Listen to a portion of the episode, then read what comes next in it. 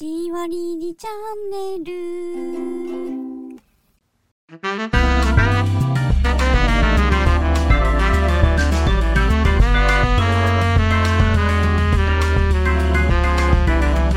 シュアレディヒヤマノ Dosu Koi Radio.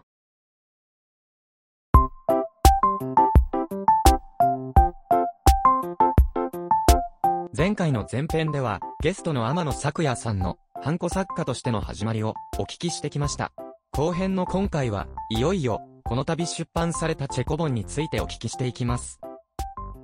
そんな思いが結集したこのチェコに学ぶ作るの魔力はい。なんですけど、はい。ちょっとここからはこの本の話をさせていただこうかなと思います。はい。個人的にはそのチェコっていう題材がまだあの今までの人生であんまりこう、関係なかったものなんですよ、はい。ななんだけどそこにこう作るっていうのを一つ挟んでて、うんうん。で自分はそのものづくりが好きなんで、うんあチェコの人はこんな風に作ってるんだなとか、うんなんかそういうワンクッションを挟むことですごいこうチェコのことを身近に感じるっていうことになったんですよ。嬉しい、うん。最高の感想です。ありがとうございます。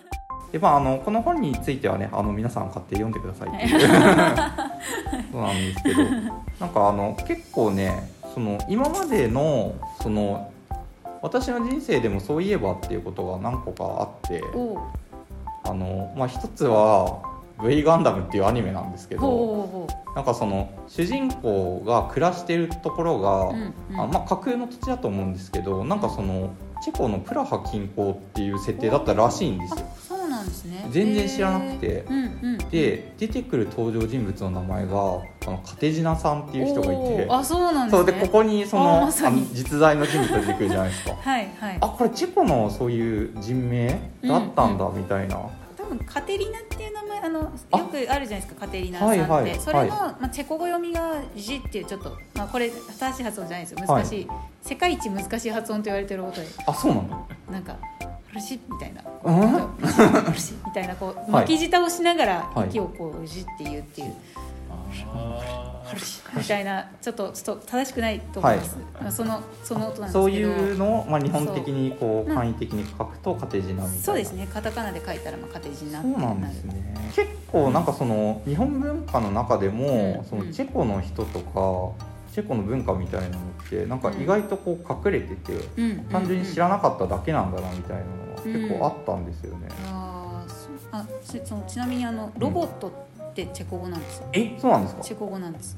チェコ語というかチェコの方が作った言葉なんです。あそうなんだ。という言葉が。へえガンダムはロボットじゃないかちょっとわかんないけど、まあ、ロボ違うな違うかそうロボットか。大丈夫ですでなんかこの本読んだ感じですね。なんかねあの一人の方が書いたっていうよりは、うん。なんかそのいろんな方がチェコについて書いたチェなんか雑誌みたいな印象を受けてて、うんうんうん。その最初はその大体インタビューはい。じゃないですか、はいはい。でもなんかだんだんこう旅行のエッセイみたいなうんうんうん。あのなんか上下2段のこうはいはい。ページもあるし、そうそうそう、まあ、あとはそのなんか4コマで書いてる人もいるなっていう感じもするし であとはまああのちょっとその重い話になりますけどその、うんうん。あの収容所の話ですね、うんうん。あの辺はなんかもうドキュメンタリー読んでるみたいな感じで、うん、あなんかその、まあ、チェ一括りにチェコっていうんですけどすごいこういろんな面からあの掘り下げてるなっていうのがすごい伝わってくる本でした。嬉しいですね。なんか そんなにまっすぐうん。感想をくれると。でもいろんな確かにいろんなこううん。形みたいになってるかもしれないと今言われて気づきました。いろんな角度から見てうん。いろんな切り口から語ってて、うん。でしかもチェコっていう国がすごいあの歴史的にも複雑で、うん。伝統のある国じゃないですか、はいだからそういうあっちから光を当てればこっちが光って別のところから光を当てればこう、うん。屈折してあの輝いてみたいなそういうのがもうキラキラしてます、ね、嬉しい。なんかこうチェコの、まあ、この本って、うん。まあ前の本はちょっとまあ介護の本だったので、はい。結構皆さん経験があるからあ共感というか。共感とか、うんまあ、やっぱり思い入れを持った方が結構熱い感想とか言っていただくんですまあ、まあチェコの本はまだ出たばっかりっていうのもあったりして、はい。そういう意味ではなんていうかこうやってもう、ま、間のこうなんか感想を直接言っていただくっていうのはまだ機会があんま少なくてあんまりなくて とても嬉しいです。読んでくださったんだっていう。やったぜ。お伝えできたでも私の場合そのチェコへの、まあ、うん。知識、知識って言うと本当おこがましいんですけど、うん。やっぱ何回かい行って、まあ、興味持っていろいろ見てるうちに、まあ、ちょっとずつ分かってきたというか何年もかけて、私本当に歴史が苦手なんですよ。その勉強としては。いや私もです。そうすごく苦手でで特にチェコの歴史ってやっぱり複雑だしうん。私も本当に難しくて追い切れないことがいっぱいあるんです。もっと遡りすぎると、うん。本当に複雑で。なんですけどでもなんかこう大枠で見ると一番最初にチェコアニメを見た時の、まあ、チェコアニメーションってちょっとちょっと暗さがあったりとか複雑なちょっとな何なのって理解がしにくいシュールさとかがあったりするんですけど、その時に受けた印象というかな何なんだろうこの国はっていう興味を引くようなはい。こうなんかなんかアニメの表現っていうところから考えるとなんかなるほどってちょっとずつ分かってくるっていう感じですね。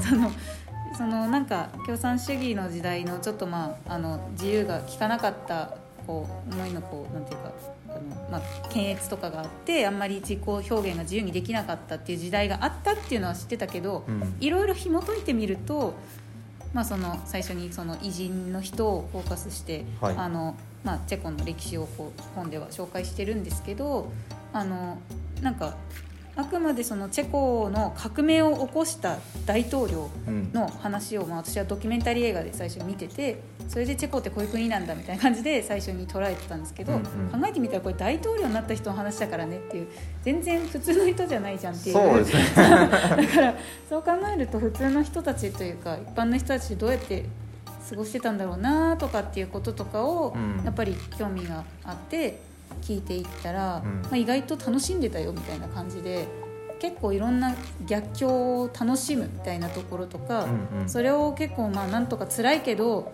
なんか作ることでちょっと気持ちをこう紛紛らわすのかこうもう解決しちゃうとか。うんうんないものをもう作っちゃうみたいなこととかっていう解決の仕方ってすごくないって思うようなね。そうそういう結構感動をやっぱりいっぱい感じてたので、うんなんか、まあ、それを本にしたいなっていうのが、まあ、ようやく去年ぐらいにそのテーマが定まったって感じですね。うん。それまでずっと漠然とというかチェコが好きでハンコも作ってきたし、うんうん。まあ、思ったことを旅行記とか書いてはきたけどなんか一本筋みたいなのあんまないなっていう感じだったので、うん。まあ、いろんなジャンルにわたってたのでだからどどうしようかなって思ってた時にあの一番最初のショーに出てくるあの、はい。地下を掘り続けてるお父さんっていう、地下のあれは強烈なエピソードでした。なんかま マジで？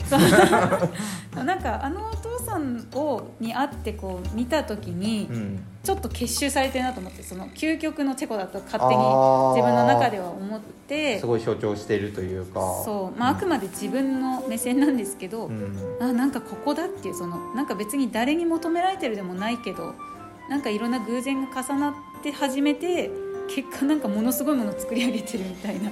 で別に見られなくてもいいよみたいな感じというか、うんかっこいいって思ってなんか そういうことがやっぱりもっともうそのそのそういう精神性にちょっとこう、ふうん。触れたかったというか、まあ、触れて改めて紐解いてみたらなんか共通するものもあるかなっていう感じでこの本になりました。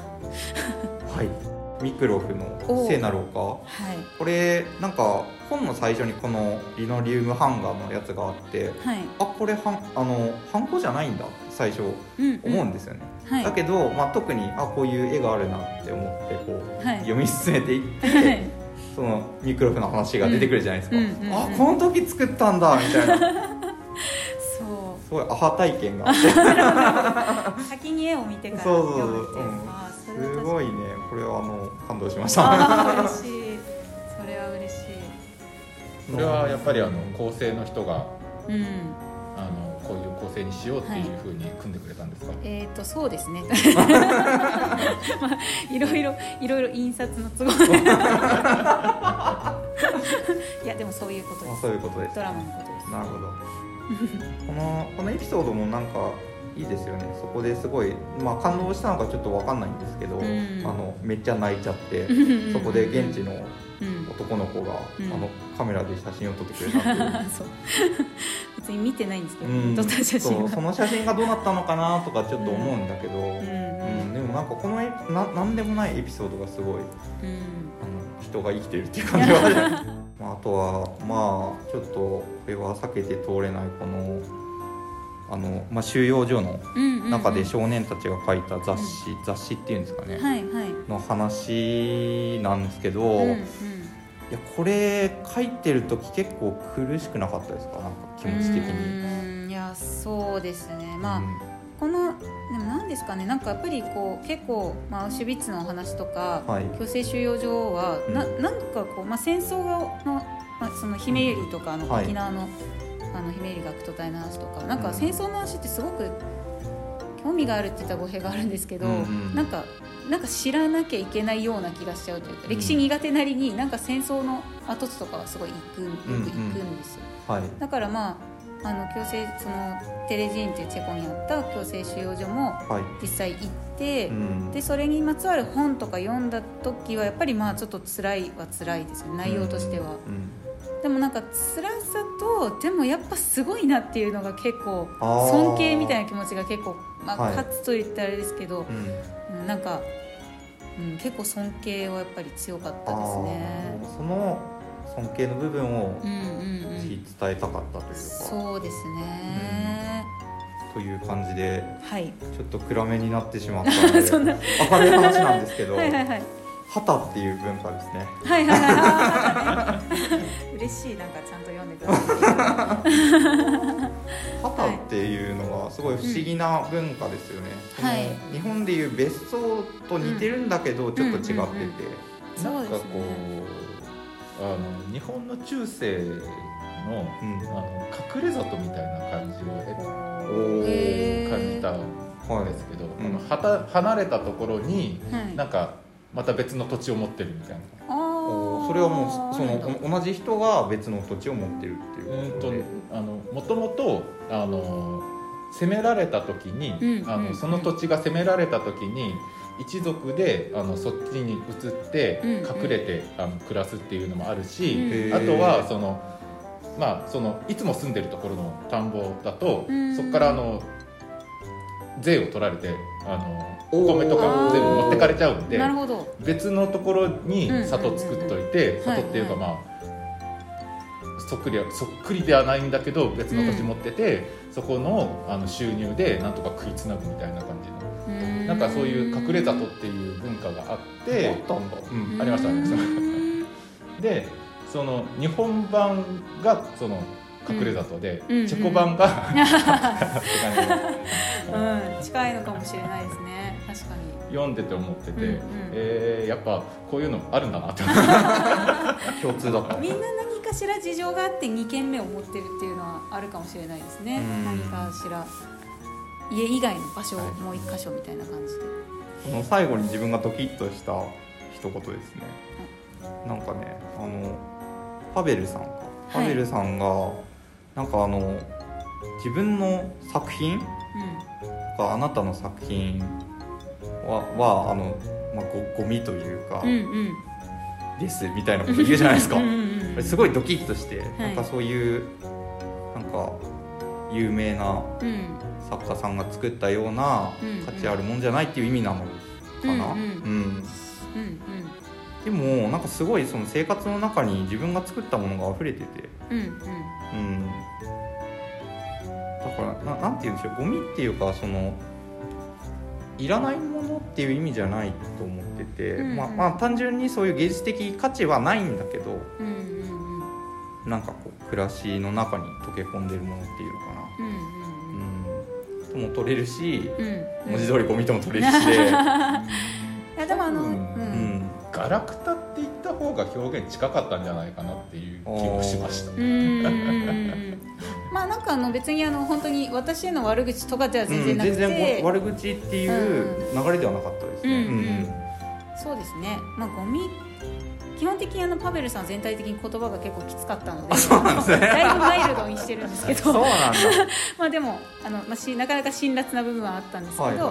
まあ、でもそのゴミっていうのは、まあ、基本だからもう何ですかね。パベルさんってどんどんどんどん作品を生み出していくので、うん。もう毎日どんどんどんどん息を吸って吐くようにどんどん作ってるのでだから一つ一つにものすごく価値があるっていう概念では多分もともとないというか、うんうんうん。ただいろいろ作ってる中であこれはいいねっていうのはやっぱり生まれるんだと思うんですよ。はいはい。だから別にそれのことはあのなんか別にゴミとは言う言ってるわけじゃなくてこれはいい作品って言うんですあただ別に作品なんか作ったものが別に全部があのいいものではないし、うん。ゴミがほとんどっていいうは意味もまあ含んでるかもしれないですね。ね。だから、まあ、大抵のものはゴミだっていう意味かもしれないですね、うんうんまあ、そうは言ってなかったけど、うん。だからそういう意味ではだし、まあ、あと、まあ、もちろんそのじゃあミケランジェロの絵みたいなそのなんかやっぱその金銭的価値がつくかつかないかっていうところで言ったら、うん。まあ、そりゃ大抵のものがゴミになるじゃないですか。そうですね。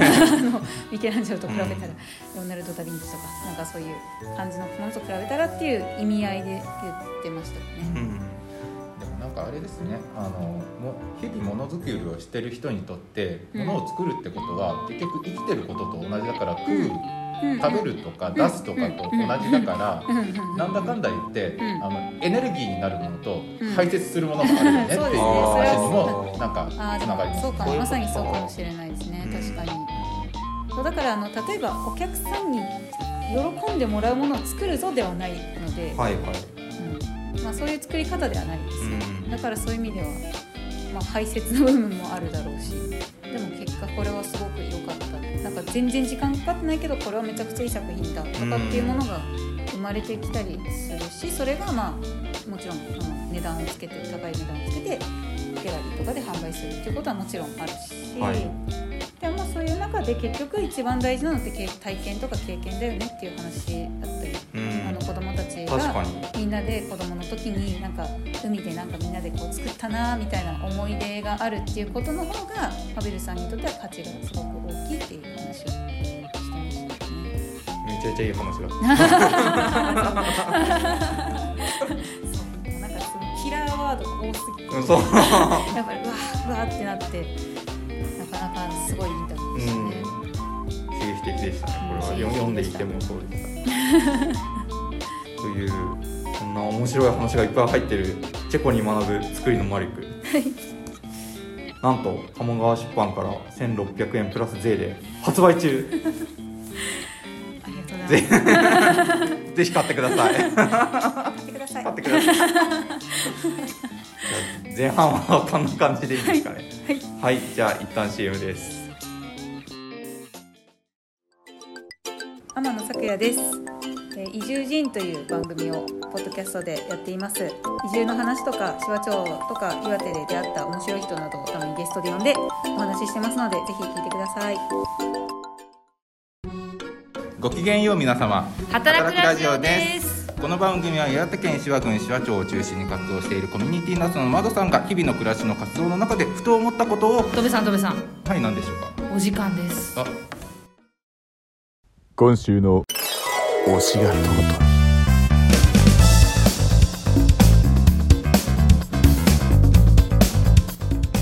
天野さんの推しであるお笑いコンビ、ランジャタイ。あんなに楽しそうなお笑い芸人は見たことがないと、天野さんは言います。果たしてこの会話はどういう着地点に向かうのでしょうか？そうそう、だからなんかそのトークでもなんか言ってて、一回衝撃を受けたのは、そのなんか、あのなんかニューヨークってね芸人ねニューヨークさんと対談してる時にはい。なんかそういう自分たちのネタがこうつまんないって言われたらめっちゃムカつかないですかみたいな話をうんうんうんしてた時にあ全然別にムカつかないって言ってて でなんか俺らはめちゃくちゃムカつくけどとか言ってあいつセンスないなって思うけどなとかって言ってて、はい。でも全然なんかあんまり思わないかもしれないって言ってでもじゃあ逆にすっごいこのあのネタ好きなんですってすごいこう言う人のことは可愛いですかって聞いたら、実はそれもあんまり何も思わないかもしれないって言ってどういうこと？そうだからうん本当に関係ないんですよね。なんかこう評評価がというか。あのなんか別にどう思われてもあんまりその海崎さんとしては心が別に変わらないけどなんか伊藤さんは嬉しそうみたいな。なんかすごい好きですねな。んか伊藤さんは人間っぽいんですよ。ああそうなんですね。そこはちょっと安心しました。そうそうそうそう。リアクションは薄いけど人間らしいんですねちゃんと。そう。っていうなんか人間的な魅力というか、う不思議なとこがありますね。すごいですね。なんかそのお客さんやっぱりお客さん笑わせてこそみたいなうん普通か考えちゃうじゃないですか、うん。おお客さんありきのうんうん。そういうお笑いというか、うんうんでもなんか多分お客さんいなくてももう一人でうんうん。笑ってるんでしょうね、あーでそれそうですね。それを見て我々が笑ってそうるみたいな。そうそうそうそうそう。いう感じですね。うん。本当に本当にそう それってなんか一番幸せな形というか、うんうん。でも大体の人はみんなそこまで心が強くないからはい、自分でやってたのはめっちゃ面白かったし友達にも受けたのにうん、なんかここじゃ通用しなかったって言って打ちのめされるじゃないですか。それがないっていう感じです。ずっと別に自分で面白くて部室では受けてて あるいは部室でも滑っててうんうん。あのぜそこでもあの大きい舞台でも滑るっていう。それでも OK っていう感じがもうなんかランジャタイミというか。ランジャタイミ？にパワーワードが。そうですなんねていうかそのこうネタを見ててずーっと同じことを繰り返してるのをずーっと見ててううん。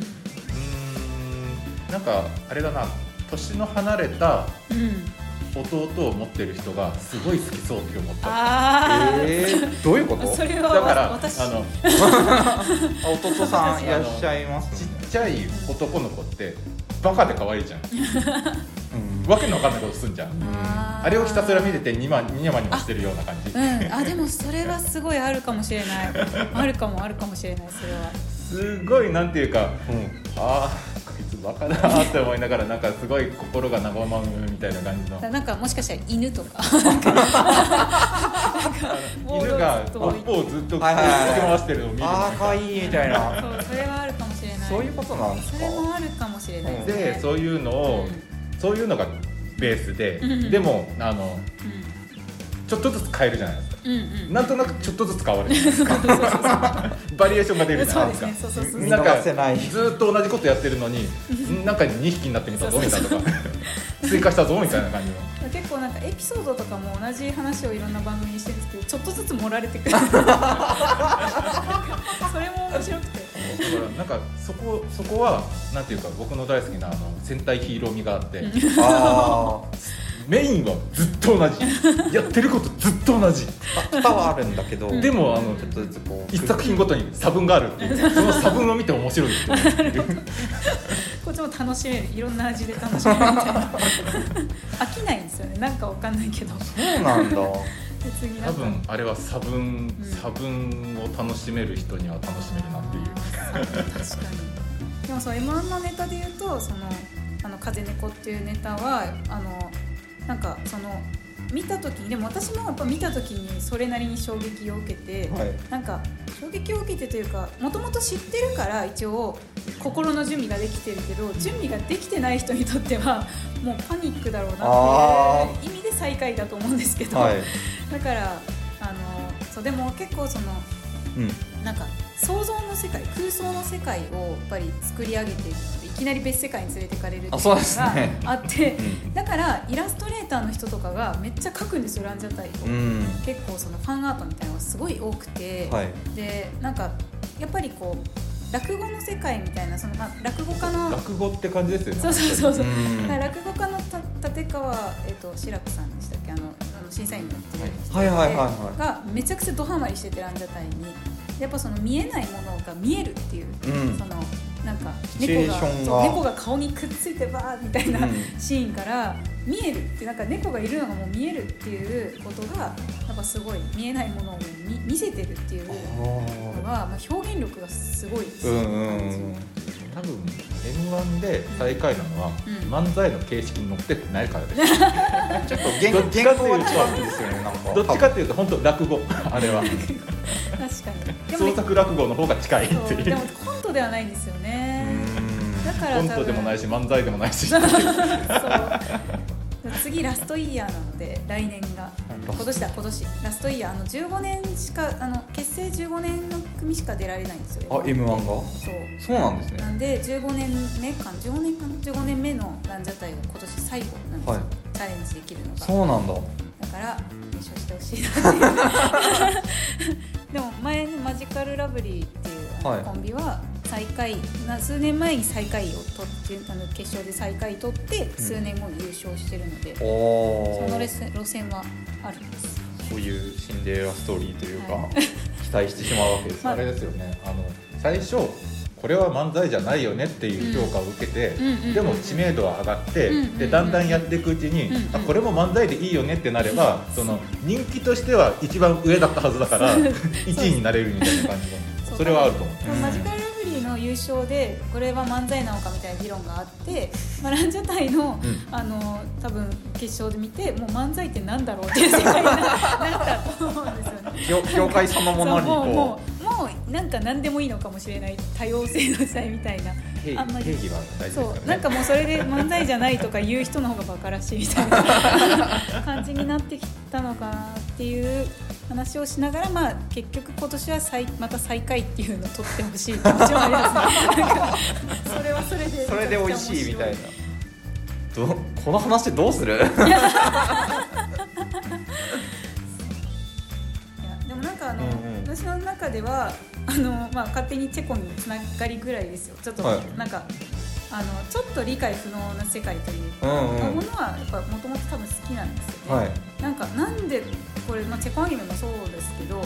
不可解なち はいはい。ょっとシュールさとか、うん。何なんだろうって気になる引っかかりみたいなのがやっぱりあって、まあ、それはもう全然後付けで思いましたけど、ランチャタイとかに関しては、うん。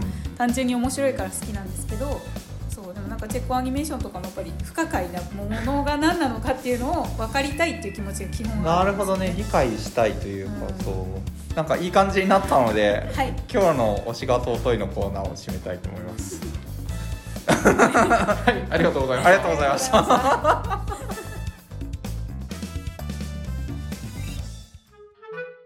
はい。天野さんも移住人やってますよね。ああ そちらありがとうございます。さすが。さすが。さすが。その話をだいぶしなかったあ全然してなかった。そうですよね。